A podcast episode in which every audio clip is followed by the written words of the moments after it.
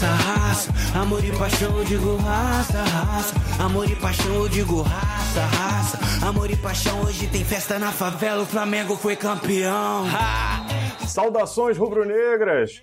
Começando aqui mais um Fla Rap Podcast. Eu sou o Juan Calheiros. E se no episódio anterior entrevistamos um especialista em fazer gol, que era o Nunes, né? Hoje vamos falar com um especialista em evitar os gols, o Wilson Roberto Gotardo, ou então Wilson Gotardo para o mundo do futebol. Seja bem-vindo, xerifão. Opa, saudações. É sempre bom ter essa oportunidade de falar um pouco sobre a vida, a carreira, né, momentos importantes, as frustrações também. É para ter um lado humano. atrás de um atleta existe um lado humano. É importante estar conhecendo e entendendo um pouco as ideias, né? Com certeza. E aí, como de costume, eu vou passar alguns títulos e números aí do nosso convidado com a camisa do Flamengo para dimensionar um pouco os nossos ouvintes, né? Foi campeão carioca em 91 pelo Flamengo, assim como da Taça Rio, a Copa Rio também em 91, o troféu Eco 92, troféu Brahma de Campeões também em 92 e o Brasileirão, acho que foi o título mais expressivo aí também em 1992 pelo Flamengo. Em 93 ainda teve a Taça Libertar e o troféu Raul Plasma. Isso tudo com a camisa do Flamengo, fora os outros clubes, né? Passou aí pelo Flamengo de 91 a 93, com 131 jogos e 8 gols marcados, de acordo com a fonte. E ainda a seleção brasileira, seis partidas também em 1991. Gotardo, agora é, você é de Santa Bárbara do Oeste, né, interior de São Paulo. Começou a carreira lá no União Barbarense. O que, que, te levou ao mundo do futebol? Eu acho que foi a influência dos meus tios e meu avô, eram palmeirenses, na verdade, um tio já faleceu, um avô também, né? Eu acho que essa influência de gostar de futebol, de acho que não ter muito o que fazer e, e os finais de semana tinha aquele jogo na TV. Meio que fui adotado por eles para estar acompanhando alguns jogos na cidade, né, que é o clube da minha cidade, União Avarense, e também cheguei a ver na redondeza, né, nas cidades vizinhas, alguns jogos do Palmeiras, né, em Campinas, em Jundiaí. Cheguei a fazer esse passeio. Era bem garoto, bem pequeno mesmo, né? E aquilo foi crescendo, sim, de repente, né? E, e quando assistia também, ia ao cinema para ver o que tinha, né, de, de, dentro da programação na faixa etária, passava também as imagens do Maracanã, do Canal 100, tudo isso, né? E aquilo foi crescendo na, na, na minha alma, né, no meu espírito, para tentar realizar esse desejo.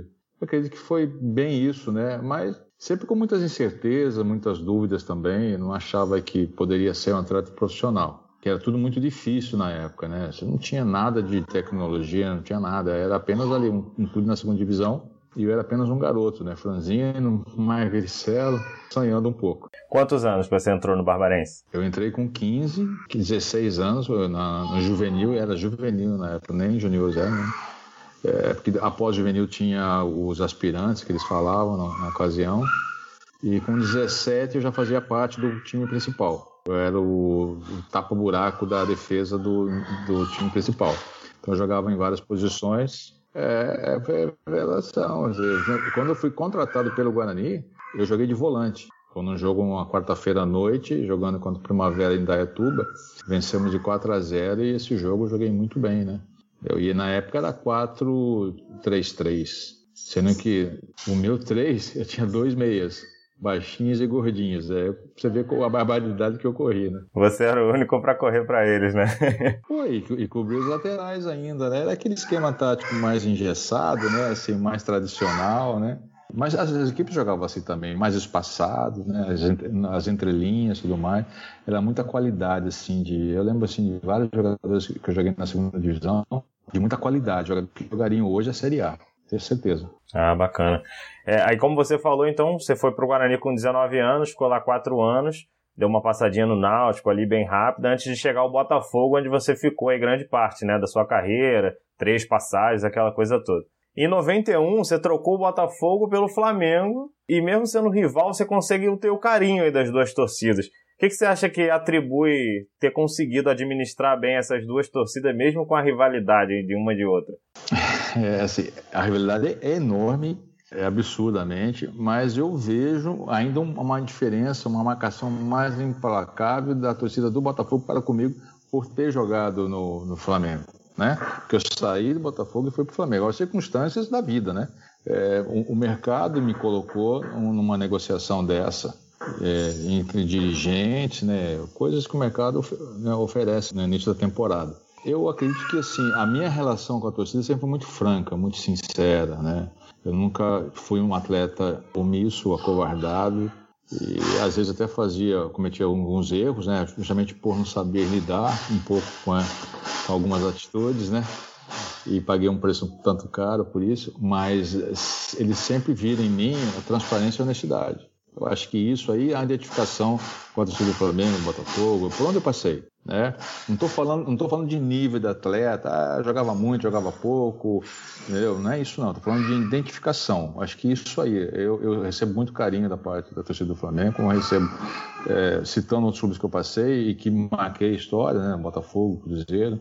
É, diariamente eu recebo uma notinha, um abraço, um elogio, pede um vídeo pro meu pai, não sei o que, meu pai é muito seu fã, não sei o que, ainda bem que tá no pai, não chegou no avô ainda. calma, vamos com calma. Essa relação aí, ela é por isso mesmo. E os flamenguistas respeitam também muito a minha história que eu fiz no Botafogo. Eu acho que isso aí é uma, é, não vou dizer que é uma virtude, mas isso é um, demonstra o carinho. Sim, eu tenho por mim que, além disso, como você falou, essa transparência de mostrar que tem carinho com as duas torcidas e ter o lado profissional que você está exercendo ali a sua função, fora o lado que dentro de campo você entrar e corresponder com as duas camisas, a torcida até fica sem ter muito o que falar, né? Que às vezes o cara vem de outro time e aí não joga bem no teu, tu fala, ah, porque fulano também é, é, torce para aquele time, ou identificado com aquele time, e aí não tá querendo ah. muito jogar aqui. Tem um pouco isso, né? Tem, eles falam uh, que existe uma identificação com aquela camisa, com aquele clube, onde jogou menos, jogou mais, né? Ou de repente teve uma fase boa. Então cria-se esse vínculo assim dessa forma. Mas a minha parte não. Eu, eu, eu, quando eu cheguei no Flamengo, eu ouvi de muita, muitos torcedores, falei, pô, que bacana você vir aqui, a gente está precisando de um cara assim. Porque é muito, muito difícil jogar no Flamengo quando você não é formado nas categorias de base. Né? Você está chegando lá, você é meio que um intruso, sabe? Porque o Flamengo tinha aquela, aquela onda de, da década de 80, né? Craque se faz em casa. É, e em 91 essa, essa frase veio, veio em foco com o Márcio Braga, né? Ele fez questão de levantar essa frase mais ainda. Em 91 foi quando você chegou. Então teve esse contraponto, né? Pô, eu era intruso, né? Eu me tornei intruso, apesar Tinha Marcelinho, isso, Paulo né? Nunes, a galera toda, Jalminha, todo mundo surgindo. Um time bom que foi campeão em tudo na base, né? Esse pessoal todo, Rogério, Baiano, não vou conseguir lembrar o nome de todos, até alguns que não, não fixaram no Flamengo, né? É, o Piá, Luiz Sim. Antônio, Paulo Nunes, né?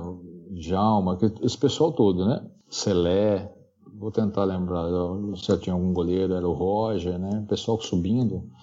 Enfim, aí eu cheguei lá, falei, pô, esse cara chegou aqui, né?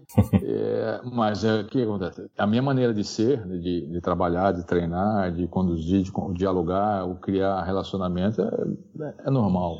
Nada em especial, né? Então as pessoas vão conhecendo aquilo que eu ouviram falar, eles vão deduzindo, isso é verdade, isso não é, isso é, é o cara bacana, o cara não sei o quê não é tão bacana assim. Então é natural, mas até hoje nós temos amizade. Todo aquele, aquele grupo lá de 91, 92, a gente tem um grupo de zap também, né? Não estão todos, né? Alguns. E de vez em quando se encontra por aí. Tá certo, é. Chegou como xerifão para comandar a garotada ali, né? Junto com o Gilmar e outras pessoas.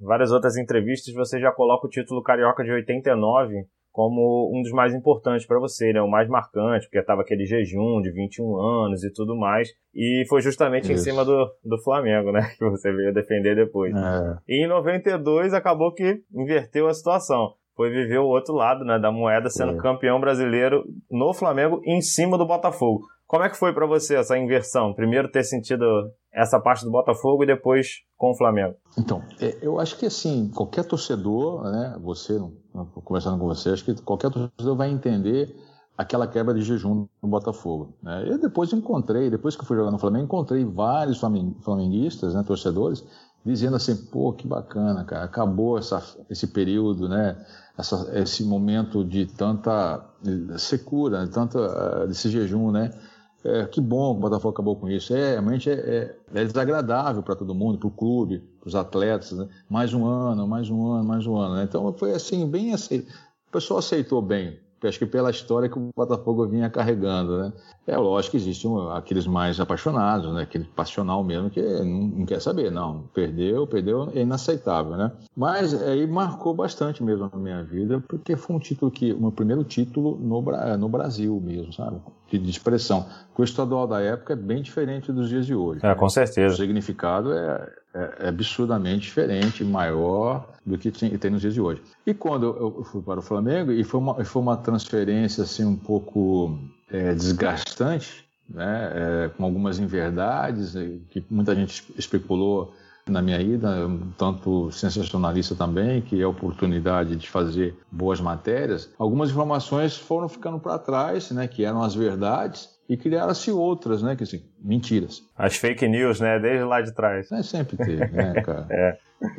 Apesar que hoje em dia se fala muito de fake news, até hoje eu não consegui ler é, descobrir se é fake news ou se é true news, né? Porque tem muito de verdade também, né? É. Disfarçadas, né? São verdades mesmo, né? Então, como foi desgastante a minha saída, né? É, e eu, eu sofri bastante com essa transferência, porque as, inverdades são ditas, é como você lançar as penas ao vento, né?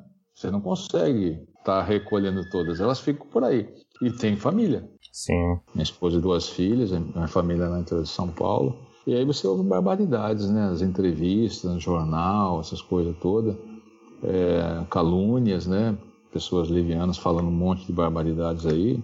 Enfim, aí fiquei mente magoado, fiquei também com aquilo guardado no meu íntimo, assim. Não um sentimento de vingança, mas um assim, eu vou provar para você que eu não sou isso. Tá? Vou provar que vocês estão enganados. Querer fazer justiça, né? É. Deixar a sua imagem real, né? Aparecer. É. Depois eu tive a oportunidade nas entrevistas explicar a situação caso a caso. Eu encontro muitos botafoguenses por aí, faço, fiz amizade com chefes de torcida, chefes de torcida não, que fazem parte de grupos de torcida, né? Aí os caras, e essa história, como é que foi? Eu explico, já dei dezenas de entrevistas explicando por que, que eu saí do Botafogo, que foi uma oportunidade, que o, o Flamengo queria um zagueiro, foi falado meu nome, foi aprovado, o Emil Pinheiro, que era o diretor de futebol na época, ele liberou para conversar com a equipe do Márcio Braga, aceitaram valores, Aí ele falou assim, o senhor me falou se você acertar o valor também, você tem liberdade de sair. Eu falei, senhor, o senhor quer me vender? O senhor tem interesse em me negociar? Aí entra a minha leitura que eu aprendi com a escola da vida. Ele demonstrou interesse em fazer né, uma negociação, porque eu não tinha renovado o contrato com o Botafogo. Eu estava sem contrato. É, não foi uma, uma saída forçada, né? Teve todo um consenso do clube. Ah, consenso, todo um processo de transferência. Eu não tinha renovado, ou seja, era um atleta que ia diminuir alguma coisa no orçamento do clube. Traria outro zagueiro, como ele trouxe mais um zagueiro, um zagueiro que foi o Hugo de Leon, tinha sido campeão também pelo, pelo Grêmio, né? Um cara jogando, jogando na seleção uruguaia, né? E tudo isso aí, aí eu aceitei, né? Fui embora. Muitas pessoas ficaram magoadas, mas tudo isso foi superado. E eu acho que hoje, assim, raramente eu encontro alguém. O cara fala assim, pô, tem uma manchinha na sua carreira, não sei o quê, não sei o quê, mas assim, de boa. Aí, eu entro no espírito, falo, poxa vida, se você tivesse me falado, eu teria transferido todos os meus boletos para sua casa, você pagava para mim. É, né? Boa. tem esse lado que as pessoas é, esquecem, né? é, você mandava para mim todos os meses lá o que eu precisava para comer, para investir. Ele não é problema, não, pô. Ficava no Botafogo. Naquela época tinha a lei do passe. É, que era mais complicado, passe, né? Prendia o jogador, né? Prendia o jogador e sem vencimento, né? Você ficava ali sem nada. Verdade, era, era horrível, ainda bem que acabou mesmo. Aí chegando em 92, né, no título brasileiro pelo Flamengo, é, muitos dizem que o Flamengo não era, por exemplo, um time favorito, apesar de ter um time bom, mas muito garoto que depois veio a vingar. O Botafogo mesmo tinha um grande time, o Vasco, o Santos eram times bons na época e o Flamengo foi ali chegando até conseguir o título. E hoje em dia a gente vê muita gente exaltar, por exemplo, o Jorge Jesus agora. Inclusive, hoje estamos gravando aí em dia 2, que ele assinou a renovação mais um ano aí no Flamengo. E na sua época o treinador era o Carlinhos, que para quem é rubro-negro mesmo de acompanhar, sabe que também é um dos grandes treinadores da nossa história, ficou marcado. E aí eu te pergunto, para você, e até uma visão ali dentro do grupo que você imagina, quantos por cento você coloca na conta do Carlinhos, aquele brasileirão de 92? Qual foi a importância dele? Eu acho que é difícil definir um percentual. Eu posso dizer que a aceitação do Carlinhos no grupo era 100%. Todo mundo gostava dele, ele era muito querido ele tinha uma maneira de expressar assim, carinhosamente com os atletas, sem, sem perder o controle, sem perder a gestão de grupo. Né? Ele tinha uma didática de treinamento, de, de palestra bem interessante, é, que até eu, eu uso também com meus atletas, que eu também sou treinador, né? Uhum. Apesar de só trabalhar em clubes pequenos, né? Mas é, eu uso bastante daquilo lá, as explicações, né? Os, a análise dos pontos, né? Do adversário, fracos, fortes, também da, do, da própria equipe.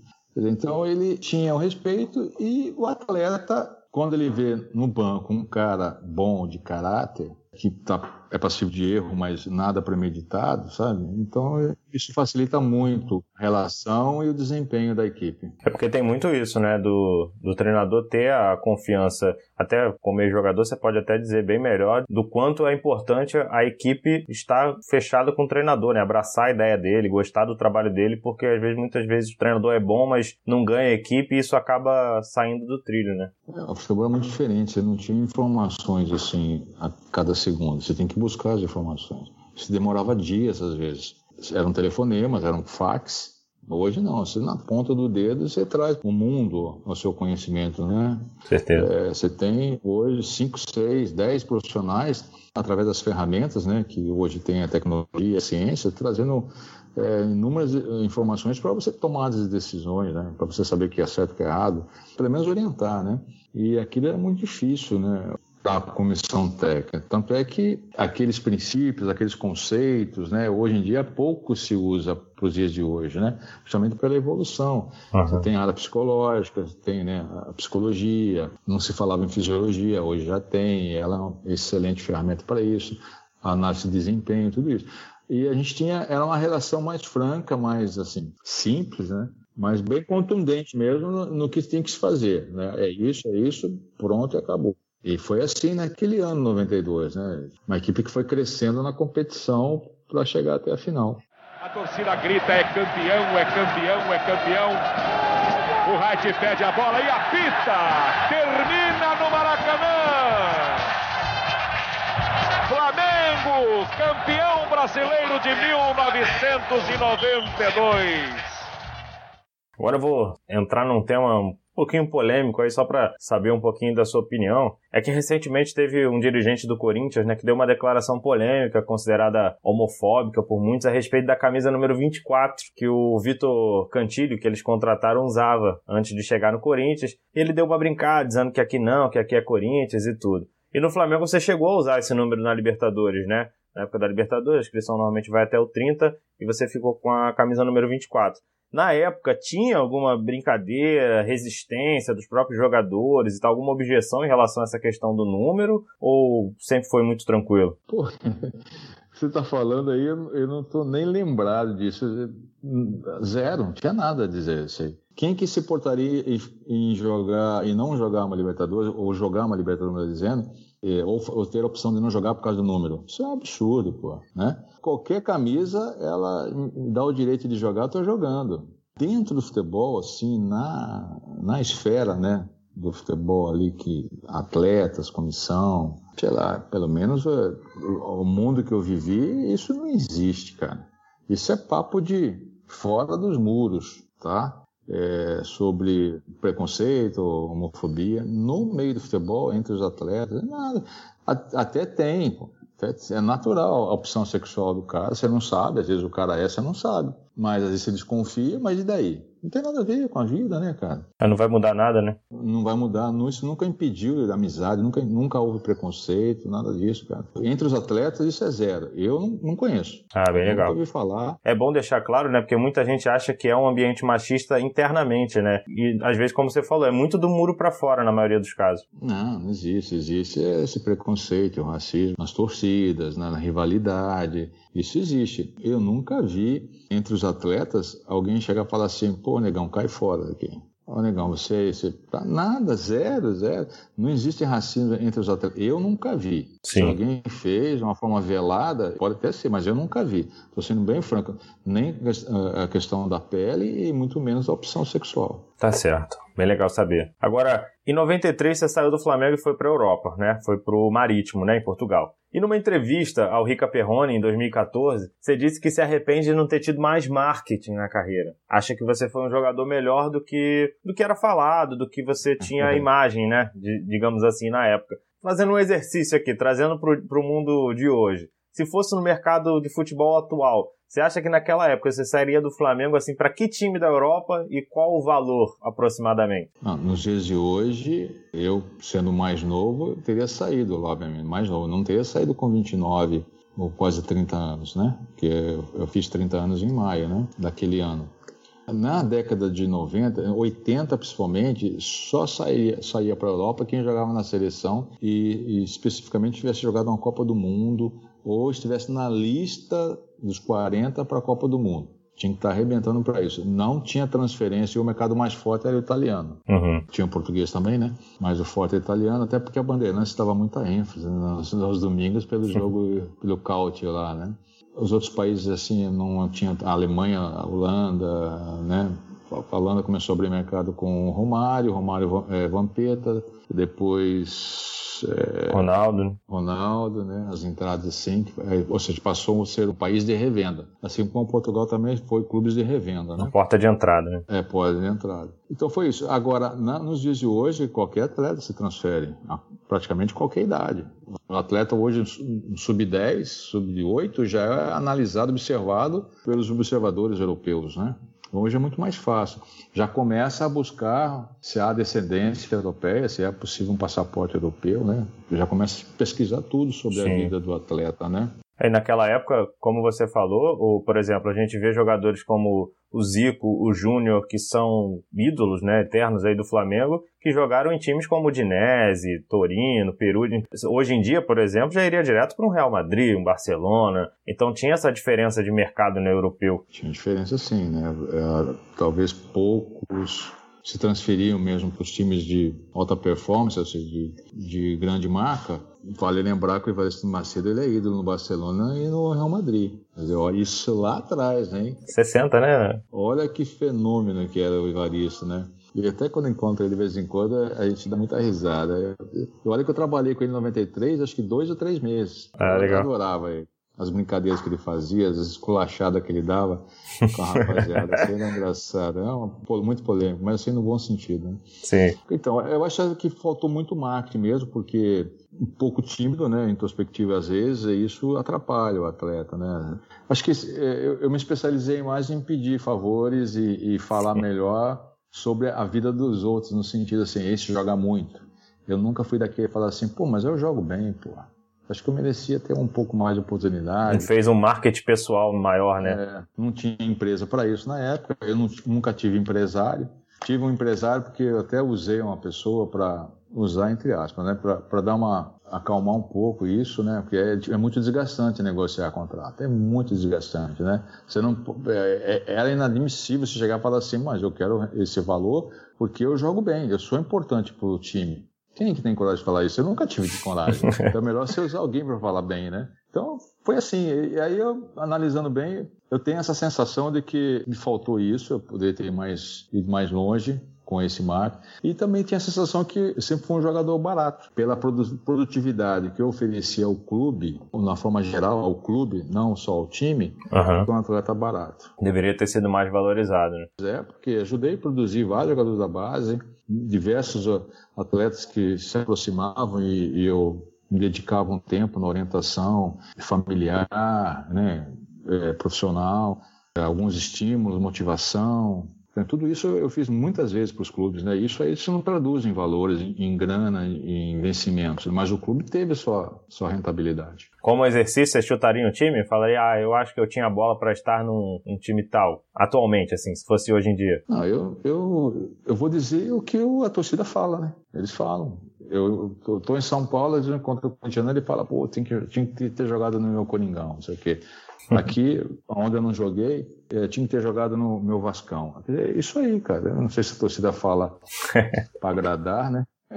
Ou se é verdade mesmo, né, cara? Ah, mas para falar é porque queria. porque na realidade, a maioria dos atletas, eles não realizam os sonhos, né? Aqueles que foram idealizados, eles não realizam. Eles passam pela carreira, e às vezes com suas, e, e, aprende ou não aprende com suas próprias frustrações, né? Isso é um assunto é, é, difícil, principalmente pós-carreira. É importante ter esse conhecimento de como lidar com tudo isso, né? E depois, é, pô, eu esperava jogar no, nos 10 maiores clubes do Brasil em jogar pelo menos três ou dois ou um. Não jogou nenhum. Né? Aí ele passou dos 30, aí a cabeça entra num furacão, num, num tornado, porque o tempo está se esgotando e ele já é considerado, depois de 30, até pela própria mídia, jogador velho, que na verdade não é. É, o, hoje em dia a gente vê muito isso, né? Principalmente os garotos já, já começam a jogar pensando em jogar num grande europeu. E às vezes não conseguem realizar esse sonho e administrar isso pode ser realmente pesado. Né? Porque tu, envolve muita coisa. Ele começa na base, ele tem todos os dias jogos da Europa, né? da Premier League, italiano, alemão, né? o francês, todos os dias pode escolher lá. Ou você vai, vai na internet, você puxa um jogo que de repente atraiu o jogo é, pelo placar, né? Aí ele começa a idealizar, puxa, esse estado é maravilhoso, esse país é, é lindo, eu quero aprender esse idioma e, enfim, vou fazer uma independência financeira que se faz lá mesmo, né? Apesar que no Brasil hoje dá para ficar rico no Brasil, né? Aquele aquele 0,3% fica bem de vida no Brasil, né? É. 100% que existe. Entendeu? É mais ou menos isso aí. Então, aí o atleta ele começa a sonhar, e é um direito dele sonhar. Alguns começam, não, eu quero fazer o meu nome no clube onde eu comecei e vou me transferir. Mas aí é o seguinte, vai passando o tempo, de repente 22, 23, pode que ele não tenha essa outra oportunidade. Ele pode sofrer uma lesão. Você tem os acasos da vida, né? Sim. Pode ser lesão, um acidente, um acidente na sua casa, um acidente de trânsito. E depois, acabou a oportunidade, cara. Então tem que refletir bastante na situação. É, eu acho assim, todo profissional tem direito a ganhar seu dinheiro. Eu posso citar inúmeros profissionais aí que ganharam milhões de dólares em outras modalidades e ninguém diz nada. Parece que só atleta profissional de futebol é mercenário. Posso falar outras modalidades que não tem nada a ver com bola. não tem nada. Ah, o boxe é um grande exemplo. Boxe, surf, é, Sim. É, sei lá, tem outros aí. Hoje em dia até o até o jogo, né, online, o eSports acaba dando bastante dinheiro, que é uma nova modalidade aparecendo. É, pô, não estou falando de voleibol, basquetebol, tênis, né? Até porque isso, isso aí basquetebol e voleibol, eles são extremamente profissionais, né? Apesar de ter um esporte amador. Tem nada, tem nada amador. Tem nada amador. São profissionais Não. e bem profissionais. Aí depois, em Portugal, você ficou lá um ano e voltou pro Botafogo mais uma vez. Aí em 95 mesmo ainda deu tempo de ganhar mais um títulozinho ali no São Paulo, né? Rapidinho, uma passagem vitoriosa lá. A Copa dos Campeões Mundiais, 95. Aí voltou e foi campeão brasileiro em 95 com o Botafogo. E em 97 você novamente deixa o Botafogo e vai para o rival, que é o Fluminense. Mesmo que uma passagem curta, muita gente até não lembra, mas você passou em 97 uhum. pelo Fluminense. Como foi para você de novo ter que viver isso? Né? Esse, não sei se tem a mesma repercussão com a torcida do Flamengo e Botafogo, exatamente por ter sido mais discreto, né? mais rápido. Mas naquele momento, ao mesmo tempo, você já era mais identificado com o Botafogo. Como é que foi essa troca por um rival de novo? É que em 96 foi um ano muito difícil também Botafogo, né? É, acho que ficou em, sei lá, décimo e pouco, décimo e pouco na, na classificação, sempre com salários atrasados, né? Muito desgastante. E, e a minha posição de não ser omisso, de tentar resolver isso gera desgaste. Uhum. Aproximando o final do ano, não houve assim, nenhuma iniciativa, do, houve uma troca de diretoria, seja, houve eleição, e o presidente que entrou na época não, não, demonstrou interesse em renovação de contrato. O treinador que chegou também, eu acho que não fez nenhuma carga para isso, né? não se interessou. Eu peguei e tirei umas, umas, férias, assim, as primeiras férias decentes que eu tirei com a minha família foi esse ano, a virada de ano, 96, 97, né? Eu viajei com as minhas filhas pequenas, fui para os Estados Unidos, nunca até então tinha ido, né? Não tinha GPS, era tudo no mapa de papel.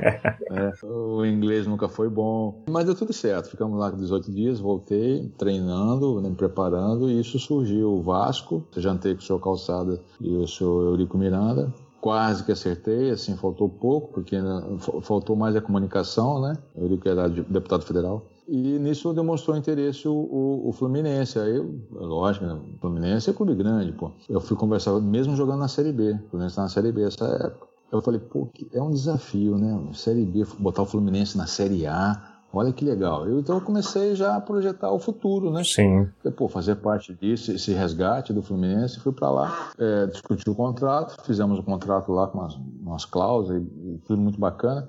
E trabalhando, eu comecei a jogar. A minha estreia foi um amistoso contra o Cruzeiro lá em, no estado de dependência em BH. Ganhamos do Cruzeiro lá. E depois de alguns jogos eu torci o tornozelo, ficou inchado no tornozelo, é porque eu não jogava com atadura, né? Era só uma caneleira e pronto. Aí pisei num buraco, coisa assim, torci, né? E, recuperei, voltei e o Cruzeiro, acho que vendo, né, que eu, que eu tinha um, tava bem e já tinha trabalhado com o Paulo Tuori, eles fizeram uma carga também na diretoria, procurando rescindir meu contrato eu falei assim, eu, eu estou muito feliz, apesar de, eu morava no Recreio, que lá para Xerém. Xerém era longe pra caramba, não, não tinha linha amarela não, cara, entendeu? Era difícil chegar lá, pô. É, lógico. Desgastante. É, às vezes treinava integral também, às vezes dormia lá, mas também treinava muito na Laranjeira. Pô, agradabilíssimo foi aquele período lá. Pouco tempo, mas foi muito interessante. Eu gostei muito do Fluminense, sabe? Do clima. Acabou que aí houve um acordo, pagaram-se multa, né? E o contrato foi rescindido e fui pro Cruzeiro. Foi assim, foi muito rápido mesmo, né? Coisas da bola. Legal. Aí no Cruzeiro teve também um episódio aí que não foi legal, imagino, né, para você na sua carreira. Tem a parte boa e a parte ruim. A parte boa é que você foi campeão da Libertadores, sendo capitão do time, e a parte ruim é que no Mundial você acabou ficando fora da lista, né, dos relacionados. Para você, como é que foi receber essa notícia e o porquê que você acha que isso aconteceu? Foi o Nelson Batista, se eu não me engano, né? Foi. É, ele foi treinador na época, ele fez as opções, né, é um direito dele escolher. É um direito da diretoria também é, aceitar ou não. Agora, dizer que foi por alguma deficiência técnica, isso é zero. Até porque eu estava muito bem, estava jogando bem. Eu, eu já falei isso várias vezes, né? Dos últimos quatro jogos que eu joguei com ele, como titular, eu fui melhor em campo três. Eu tenho até o troféu aqui de um jogo que eu ganhei. Eu até tenho aqui, mas jogando bem. E dois deles, é, um deles foi até contra acho que a Universidade do Chile no Mineirão. É, foi isso aí. Enfim. E aí houve essa mudança, né? É, ele fez umas alegações que eu não concordei, mas ele é o treinador. Quem sou eu? Eu sou atleta normal. A diretoria aceitou. Não foi só comigo, não foi com mais atletas também, né? Enfim, aí quando se assim, aproximando a data de enviar a relação, de escolher os atletas, tal, foi se criado um clima, né? Vai, não vai, vai, não vai, imprensa toda ela questionando quem vai, quem não vai, esses nomes aqui, não sei o que, esses nomes lá. É, então, uma, algumas indefinições, isso fica ruim, fica um clima pesado, né? Você tem lá 30 jogadores aptos para viajar, para ser, serem relacionados e você tem que escolher eu não sei quantos, 20, não sei quantos na verdade foram, né? 10 ficariam fora, né? Eu não sei, é muito triste isso aí. E quando ele deu a notícia, eu já, já imaginava que eu estava fora justamente pelos, pelo comportamento, pelos antecedentes ali da, em outros jogos, né? eu já senti no meu íntimo, no meu coração, que eu estaria fora da, da, da relação. Ele já veio mudando no, nos jogos anteriores, já veio mudando um pouco essa relação, né? Eu já estava fora, né? Eu, como profissional, no meu contrato não diz que eu tenho que ser titular. No Sim. contrato diz que eu tenho que ser ó, um profissional, eu tenho que ter responsabilidade, tenho que ter disciplina, eu tenho que honrar a camisa, eu tenho que honrar, uh, ter respeito com a torcida. Isso sim, esses são os princípios que eu, que eu responsabilidade que eu entendo. E nunca disse que eu tenho que ser titular. Quem diz é, é o treinador que diz, né? Enfim, a, que escala. E quem aceitou isso aí foi o diretor de futebol e foi o presidente da época do, do Cruzeiro. Eles aceitaram, acharam que era bom. Mas ficou um clima muito tenso, né? Muitos atletas ficaram chateados, até aqueles que viajaram, sentiram também, ficaram magoados com, com tudo que ocorreu. E para mim foi o pior momento da minha carreira, né? Ah, foi um argumento. Eu, eu, não tenho orgulho nenhum de falar, não gosto de falar isso. É, até a minha, minha falecida avó, na ocasião, passou muito mal, teve que ser hospitalizada, porque fazendo isso com meu neto, que isso, né? Que, Sente que, as dores, que né? O que está acontecendo? Porque não, é, elas não, a minha avó não entendia o que era, né? O que, que é. Ela sabe o resultado, mas ela não sabe contextualizar a situação toda. Sim. Enfim, é, foi muito desagradável. É, imagino. Perdeu uma oportunidade e merecia, né, estar lá. Essa que é a parte ruim. Foi pessoal, né? Foi pessoal. Foi uma decisão da pessoa, não foi uma decisão do treinador, né? Foi Sim. algo pessoal que nunca foi revelado. É, realmente chato, né? Aí dali você foi para o esporte, 99, foi campeão estadual lá e decidiu se aposentar. Como foi para você tomar essa decisão? Parei. Então, 98 foi um ano muito bom. Joguei muita bola 98, muita bola. Quase fui para a Copa do Mundo, né? Eu lembro bem, o doutor Lito Toledo entrou em contato com o doutor Nazaré, do Cruzeiro, fez algumas indagações, como é que ele está fisicamente, é, clinicamente, está apto, perfeito para ir. Isso o doutor falou para mim. Eu não conversei com o doutor do Cruzeiro, não conversei com o doutor Lídio nem com ninguém da, da comissão técnica. Aí o senhor Zagala fez a opção de convocar o André Cruz, né? Enfim, aí, mas foi muito bom. Acabou o ano, foi um ano em que o Cruzeiro chegou em todas as finais, mas chegou na reta final do ano, mês de dezembro mesmo, chegou muito desgastado, muito cansado, então não, não conseguiu o título, né? E, e, como foi um ano muito desgastante também, aí virou ano, é, o Cruzeiro acho que tinha alguns interesses, não falamos sobre a renovação de contrato. É, eu saí, estava com, com, minha casa montada em Campinas, né? Fui para Campinas e, e, não renovamos, acabei ficando. Aí eu fiz a opção de jogar em clubes próximos, né? Cada família não ia levar a família, né? Ficaria ali em uhum. Campinas. Tentei, tentei alguns clubes mais próximos, né? é, até teve a oportunidade de vir voltar para o Rio, mas é, é, eu não achei interessante surgiu a proposta do esporte, eu achei, não só pela proposta, mas assim, todo o, o propósito do clube, né? Aquilo que surgiu, eu senti paz de jogar. Eu já tinha jogado um pouco no Náutico, já conhecia já Sim. Recife, né? Aí eu achei legal, no todo. Foi um ano muito difícil, porque fiquei longe de casa, né? E não é legal é, separar a família, né? ficar longe da família. Eu não, eu não tenho estrutura para isso, nunca tive estrutura para isso. E é lógico que, quando possível, família é para lá, principalmente nas férias escolares. Mas não é a mesma coisa, né? E acabou o ano também, não, não renovei. Eu, na época, o presidente, o seu Bivar, é, ele falou assim: você vai renovar comigo, você vai ficar o ano 2000 aqui. Eu falei: bacana, tem interesse, né? Aí não sei, acho que ele entrou num clima político, né? Que até ele é envolvido com a política, né? Ultimamente. Aí acabou não acontecendo mais. Eu voltei para Campinas. Fiquei treinando no Guarani mais uns, uns, dois, três meses, né? O Guarani demonstrou interesse, quase que acertamos, aí passou mais um pouco, eu parei. Aí encerrei em 2000. Mas eu quase assinei no Guarani também. Tinha a possibilidade de assinar na Ponte Preta. Foi parando, né? Não foi uma decisão assim, esse é o meu último ano e acabou. Não, foi, foi acontecendo. É. Apesar de eu vir me preparando já, né, emocionalmente para o encerramento, mas nunca é o suficiente. Você pode preparar à vontade, mas não é o suficiente. Eu tinha ainda uns dois anos de gás para continuar jogando, sabe? Sim. Talvez não para jogar em clube de ponta, como é nos dias de hoje. Você joga Libertadores, Copa do Brasil, tem a Sul-Americana, isso aqui. Talvez não dê para jogar tantos jogos assim seguidamente, né? Com os intervalos pequenos, recuperação devido às viagens, da logística, né? Mas é, aí você já passa num outro nível de apresentação. Eu não acho correto isso, mas enfim, em clubes que tivesse menos partidas ou menos competições, eu jogaria tranquilamente. Você tinha 36, né? É, 99 para 2000, 37, 37. É, por aí. 37, é. Aí, depois de se aposentar, você foi estudar, se preparar para ser treinador, dirigente. Inclusive fez estágio lá com o Ancelotti no Chelsea, né, em 2010. É, conta um pouco aí pra gente dessa experiência e por que que você acha que não teve o mesmo êxito como treinador que teve como jogador, por exemplo? Eu, quando eu encerrei a carreira, eu fiz logo em São Paulo aquele curso da, do sindicato, dos treinadores. Acho que fiz em 2000 ou 2001, não me recordo, 2001, não sei, é, ou final de 2000. Falei, vou seguir carreira como treinador. Mas aí foram surgindo assim, um, um, amigo né, me fez um convite, pô, me ajuda a fazer uns negócios, eu precisava ter alguns contatos e tal. Aí eu entrei com ele e fui apresentando para ele. Eu conhecia muita gente, né, entre os dirigentes, empresários, conhecia muitos atletas também. Aí eu entrei nessa área comercial meio que sem querer. Aí quando eu falei assim, ah, eu vou sair, né? Eu tenho interesse de ser treinador e estava saindo dessa função, já tinha parado já, né? De fazer todo, qualquer negociação. Aí eu conheci, descobri um atleta fantástico que é o Ramires. Ele jogou na seleção, jogou no Chelsea, sim, sim. Tá no Palmeiras.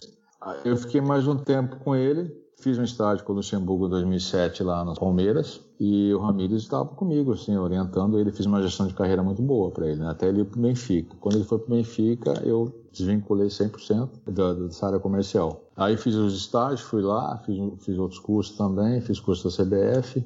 Eu acho assim que talvez eu, eu tenha perdido um time lá atrás dos meus contemporâneos. Ou seja, Dorival, Cuca, Dilson. Ter feito a transição né? mais direta, né? É, mais direta, essa transição mais direta, né? Mais ou então, menos eu, como eu... foi o Carpegiani, né? É. Então, é por isso que é importante ter uma consciência ou saber como encerrar a carreira, né? Eu estava num nível, assim, de desgaste mesmo, assim, emocional, que estava difícil de participar das, das preleções, porque era uma enxurrada de palestras motivacionais e aquilo estava saturado.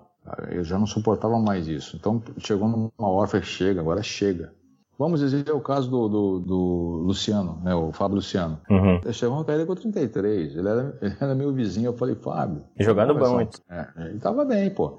Novo, 33, ele não estava é. sentindo dificuldade. Eu não sei se ele tinha alguma lesão de joelho, alguma coisa, mas acho que clinicamente ele estava bem, né? Eu falei, pô, é uma situação bem interessante o seu momento. Eu acho que não é precoce, não. Ele falou, não, aí ele falou também, saturado, não sei o quê, tal, eu quero ter um pouco mais de paz tal. Eu não sei se ele vai se lembrar dessa conversa, mas foi até, ele, ele era meu vizinho aqui de condomínio, né? Hoje ele mora lá em, lá em São Paulo, Vinhedo, acho. E foi isso também, às vezes você passa isso aí e tal. É, aconteceu comigo, aí eu fiz a opção, vou parar tal. É óbvio que ainda estou no mercado como treinador, eu tenho as qualificações para isso, tenho uma boa comissão técnica também, que é importante.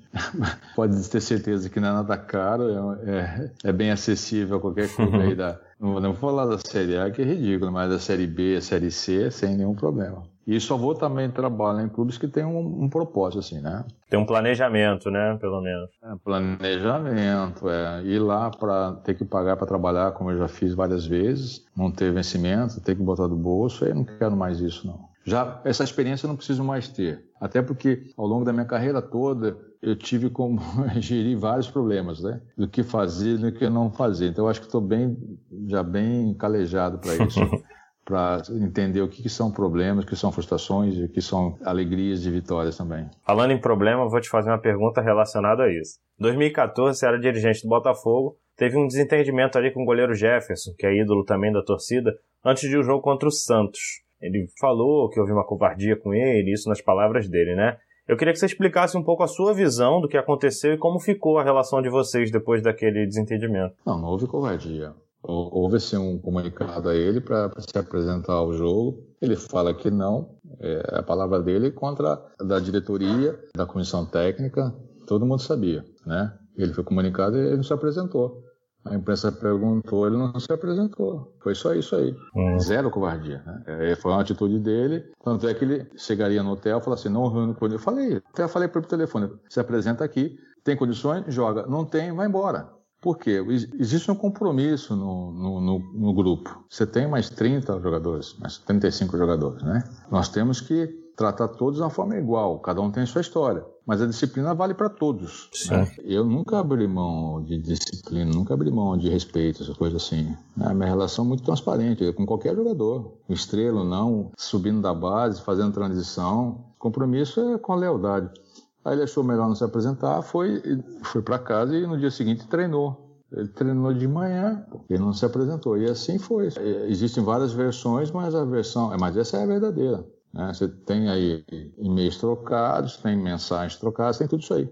É uma opção dele. Chegou a, se acertar com ele, digamos assim, ou de ter uma conversa após isso meio que definindo, ou ficou um clima ainda em relação a isso? Não, não tem amizade, não. Não tem amizade. Porque eu sei o que aconteceu, pô. Eu vivenciei tudo aquilo. Eu sei coisas que, que acontecem nos bastidores. Eu não preciso me sujeitar a determinadas situações. Então, para mim, Entendi. não é só isso, não é? Foi um caso isolado. Foi um ano de muita turbulência no Botafogo. Muita turbulência mesmo, né? Eu, tudo que falar, eu falei. Pós isso, você não se fala mais nada. Eu entendo assim. Quer falar alguma coisa agora? Não tem motivo para falar. Tudo isso que eu estou dizendo aqui já foi dito na uhum. época e foi dito para o próprio atleta. Então não tem novidade. Fora isso, se for abrir um outro campo de discussão sobre um outro assunto, aí é outra situação. Que eu acho que não é conveniente, depende para algumas pessoas. Entendi. Saindo um pouco desse assunto, para os mais novos, eu me incluo um pouco porque eu era criança, né, quando você jogou no Flamengo, 91 93, eu tinha 1 a 3 anos, vou fazer 30 agora. É, tem algum jogador da atualidade que você assemelha ao Wilson Gotardo? Você olha assim e fala, pô, esse cara joga, joga igual jogava. Ah, cara, eu não sei, eu acho assim, o, o bom zagueiro é aquele que reúne diversas qualidades, né, ou seja, leitura de jogo, comprometimento, disciplina, posicionamento, alguns princípios de jogo, né, de, da forma de jogar, né, tudo isso aí, antecipação, saída de jogo, força, imposição, né, liderança. Acho que o bom zagueiro é isso, né? Eu sempre fui contra chutão, né? às vezes tiver, tinha que dar em alguns momentos, até pela estrutura tática, pela forma de jogar diferente de hoje, mas procurava direcionar esse chute também, não era só aleatoriamente, tinha que direcionar o chute para tentar fazer uma jogada. Né? É, você tem bons zagueiros hoje em dia no Brasil que tentam jogar, até porque mudou um pouco esse conceito, né, da forma de jogar. Você tem que sair jogando, é obrigado a sair jogando, é obrigado a usar o goleiro. Tem muito disso. Às vezes o, o zagueiro não tem nem preparo para isso, né? Aí toma um, um caminhão de gols porque não está preparado é muito precoce, é muito intenso essa forma de jogar e ele não está preparado. Então é... Quer cobrar uma qualidade técnica de zagueiros e goleiros que nem sempre eles têm, né? Nem sempre eles têm, mas é, eu vi vários zagueiros aí que mal sabiam estar jogando e que hoje aprenderam. Isso é uma qualidade. Você faz um trabalho, não é um trabalho analítico, né? Mas é um trabalho tecnicista que você inclui um pouco de tático no técnico, né? Ou seja, já vai fazendo seus movimentos táticos com a evolução técnica, né? Se o atleta for, tiver um, um pouco mais de cognitivo de jogo, de leitura de jogo, de trabalho, ele aprende rápido. Boa. E ano passado, até falando nessa questão do aprendizado, você deu uma entrevista também dizendo que o Rodrigo Caio, zagueiro do Flamengo agora, precisaria fazer alguns ajustes para ter sucesso no clube, né? Que ele vinha do São Paulo, não vinha jogando muito hoje, vendo o que ele está jogando, né, antes da parada e até o ano mesmo de 2019, tudo que ganhou, você acha que ele conseguiu fazer esses ajustes ou ainda falta algum detalhe ali que você visualiza? Conseguiu. Antes dele vir para o Flamengo, eu fui. Quando as pessoas sempre perguntam para mim, zagueiro, não sei o quê, como é que foi esse time, como é que foi essa seleção? Eu falei lá atrás, na Olimpíada, que não sei se ele sabe ou não, eu não tenho amizade com ele, mas eu falei várias vezes que na seleção olímpica, junto com o Neymar, o ponto forte da seleção foi o meu Lizaga, ele e Marquinhos. Jogaram muita bola. Muita Jogaram bola, mesmo. Sabe? É, a seleção, é, na meu modo de ver, não foi tão bem. Mas o Neymar, pela qualidade individual, pela responsabilidade, né? Ele puxa mesmo a locomotiva toda, né? Ele que puxa o trem. E essa dupla de zaga jogou muita bola. Eu gosto dele, gosto do Marquinhos. Ele vem de umas ideias, comportamento do São Paulo diferente do Flamengo. Ele se ajustou aqui, ficou mais consciente da função zagueiro, né, que tem que se fazer. Ele tem um jogo aéreo fantástico, está antecipando bem, deixou deixou que a arbitragem apitasse, seja, a, quem decide a jogada é o árbitro, né? Isso não é função dele, né? Quer dizer, acho que ele, ele acho que ele aprendeu isso aí, né? Ficou marcado, né, com aquele lance. É, é você é um zagueiro. Isso levando um pouco mais pro lado do humor, né? Sim, sim. Mas ele é um grande zagueiro. Ele é um zagueiro que poderá tranquilamente, no meu modo de ver, fazer parte da seleção brasileira com o Tite. Concordo. Tranquilamente. Eu, como treinador da seleção, eu, eu levaria. Vou entrar na minha última pergunta antes de fazer a pergunta dos nossos seguidores. E como ex-atleta do Flamengo e campeão, como você vê aí esse time de hoje com as conquistas e aonde você acha que ele pode chegar? É, lembrando que o jogo em si ele tem muitas competências, né? Não é só o jogar, né? Você tem muita na, atmosfera toda do, do jogar, você tem meio que uma visão sistêmica do trabalho, né? Diretoria, comissão, os departamentos, né? De fisiologia, médico e tudo mais, e o, o departamento técnico, né?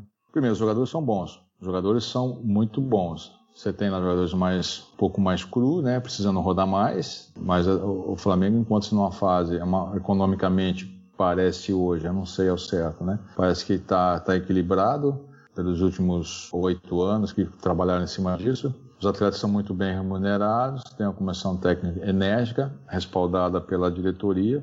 Então o Flamengo tem tudo para repetir um bom ano. Talvez aconteça algumas alterações, não sei se pode ter, de novas contratações, alguma saída, que isso é, faz parte dos acasos, dos imprevistos, né? Sim. atletas serem negociados, isso é natural, né? É uma quebra. Mas aí tem a comissão técnica aí bem estruturada para resolver esses problemas. O Flamengo tem tudo para ser qualquer competição que entrar para ser favorito. Né? Isso, não, isso não foi conquistado por acaso. Você acredita em hegemonia? Não, hegemonia não. Eu acho que é um momento, acho que tem um ciclo. Hum. O ciclo agora é dele. Eu acho que a resposta é essa, é. né? O futebol brasileiro é, é, sempre um ciclo, né? É um ciclo. Você pode falar, citar vários europeus aí. Você tem um tempo, né? Até mesmo a permanência da, da Comissão Técnica Internacional. Tem um tempo, eu não sei mais quanto tempo ele vai ficar. Como será o comportamento num todo, caso um treinador brasileiro assuma? O treinador brasileiro assuma estudioso, disciplinado, correto. Como é que será o comportamento? Será o mesmo? Qualquer alteração no que vem hoje pode desencadear a mudança em todo o cenário, né? Isso é verdade. Pois acaso.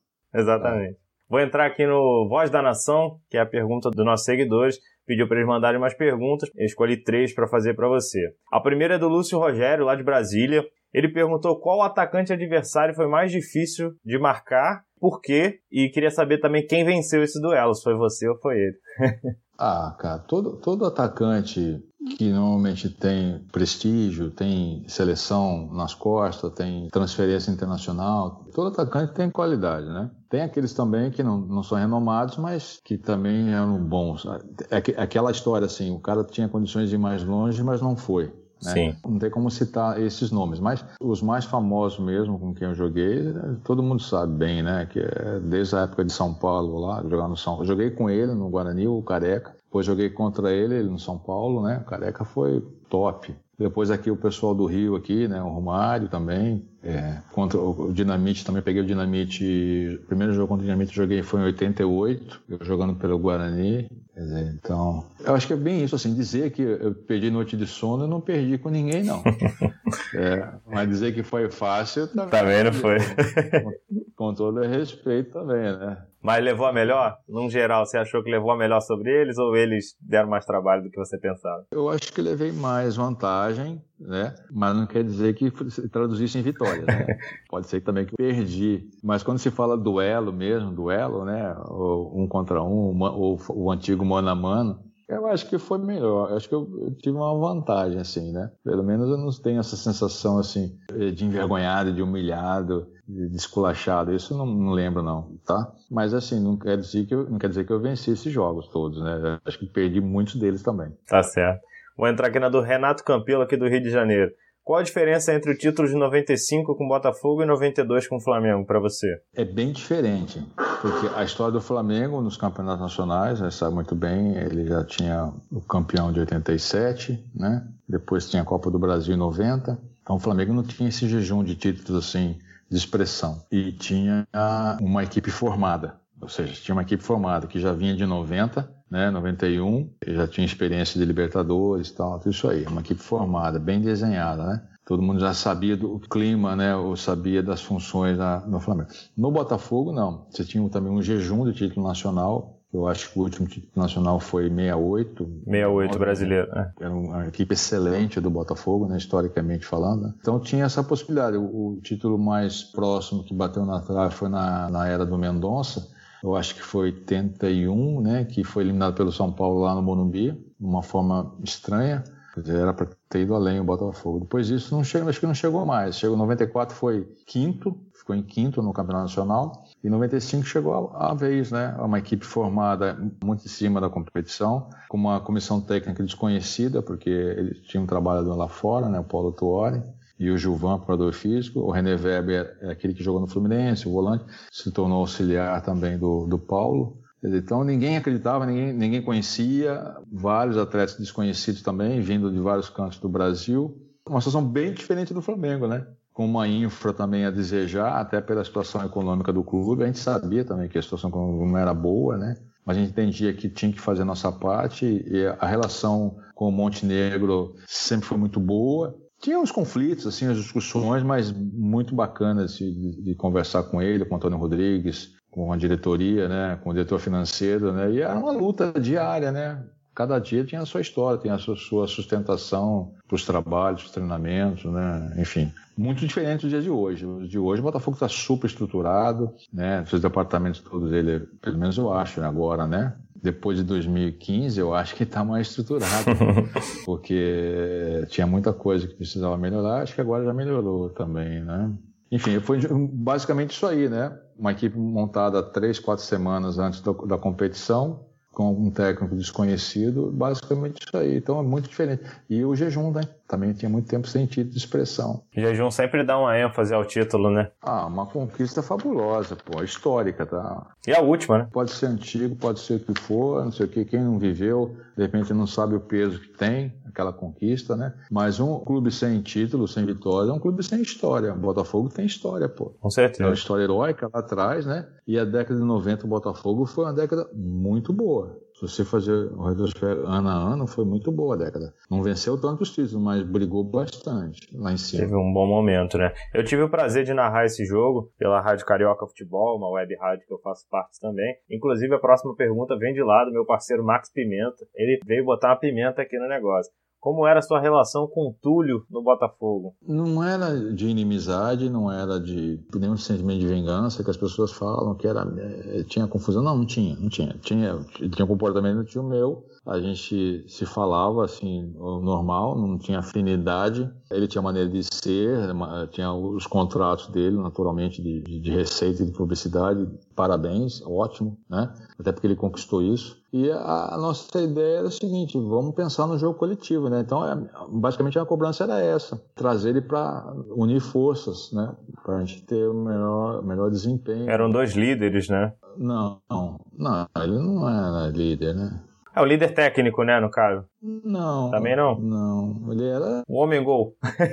não, ele faz parte. Ele é um dos responsáveis por uma geração de torcedores botafoguenses. Sim, o ano sim. 90 foi muito bom, pô. Eu acho que foi a década que mais produziu Botafoguense, foi aquela década lá. Eu participei três anos dela, né? E as conquistas, os gols, né? Eu não consegui dimensionar isso aí não, mas eu, depois que vai ver, não, porque eu me tornei botafoguense naquele jogo, me tornei botafoguense naquela final, não sei o que tal. É assim você vai sabendo, você vai conhecendo hoje, né? Porque o pessoal vai envelhecendo, vai crescendo, né? Vai, vai tendo encontros por aí. Foi um período fantástico, ele é ídolo da torcida, merecidamente ele é ídolo, porque ele fez por onde foi artilheiro, aproveitou bastante essas oportunidades e ajudou também o clube a chegar à final, a ser campeão, né? Inclusive hoje é aniversário dele, parabéns pro Túlio.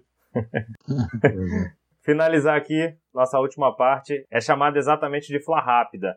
É, é um bate-bola. Vou falar, você me responde com a primeira coisa que vier na cabeça. Pode ser? Pode. O Gotardo é? Homem de honra. O melhor jogador que você jogou junto? Cinco jogadores. O melhor jogador? Os cinco. E contra? Eu acho que foi o Zico. Zico. Pelo repertório todo que tinha, né? Um ídolo? Não tenho ídolo. Não tenho ídolo no futebol. Não tenho. Tem fora do futebol? Não tenho, assim. Eu tenho admiração por atletas, tenho admiração por personalidades, assim, pessoas que fazem o bem, vivem o bem, abnegados, eu tenho. Mas como ídolo mesmo, eu conhecendo melhor a história do meu pai, que meu pai faleceu, eu tinha 13 anos. Conhecendo meu pai e conheci meu pai através dos amigos, aquilo me, me fez ter meu pai como um ídolo. Ah, legal. E um rival? Cara, eu acho que sou eu mesmo. eu acho que eu fui o meu maior rival, acho, ao longo da carreira. Eu fui duelando comigo. O melhor jogo da carreira? Cara, eu não fui um atleta de fase ruim. Você me desculpe, eu não sou metido, não sou arrogante, mas eu não fui atleta de fase ruim. Eu tive, assim, um jogo péssimo que eu fiz uma vez, que eu falei assim, nossa, por que, que eu saí da cama? Foi só isso. Um gol. Ah, o gol, o gol de expressão, de importância, foi o gol de 95, né? Preparado pro corner, Wilson Goiano da ponta direita, bateu pelo motor pro mundo, subiu, cabeçada foi dada, entrou. Gol!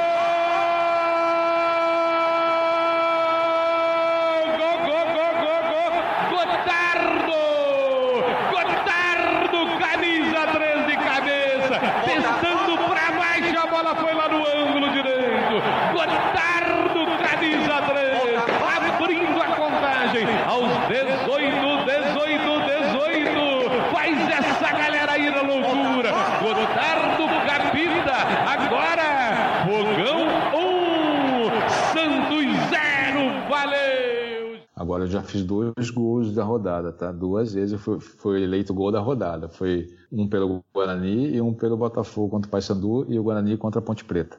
Show de bola. No início da minha carreira. Para finalizar, vou falar quatro números de camisa. Você vai me falar o primeiro jogador que me vem à sua cabeça com aquele número, beleza? Número 3. Luiz Pereira. Número 10. Eu não quero ser contraditório, mas eu vou dizer de um jogador que eu gosto muito, que é o, o Zidane era 10, né? É, jogou com a 10, jogou com a 5. Jogou com a 5, né? Mas eu lembro do Zidane com a 10 também. Jogou também. Jogou também. Eu gosto muito do Zidane, muito, muito. E ele falou, ele falou assim, que a referência dele era o Zico, ele falou, eu lembro bem disso, né? De muitos, né? Número 7. Ah, é o Garrincha, né, cara? E número 4? 4 é a camisa que eu sempre gostei, desde a base. Mas não joguei sempre com ela. Mas eu sempre tive um carinho especial pela 4. Não sei se isso é a resposta. Claro, é.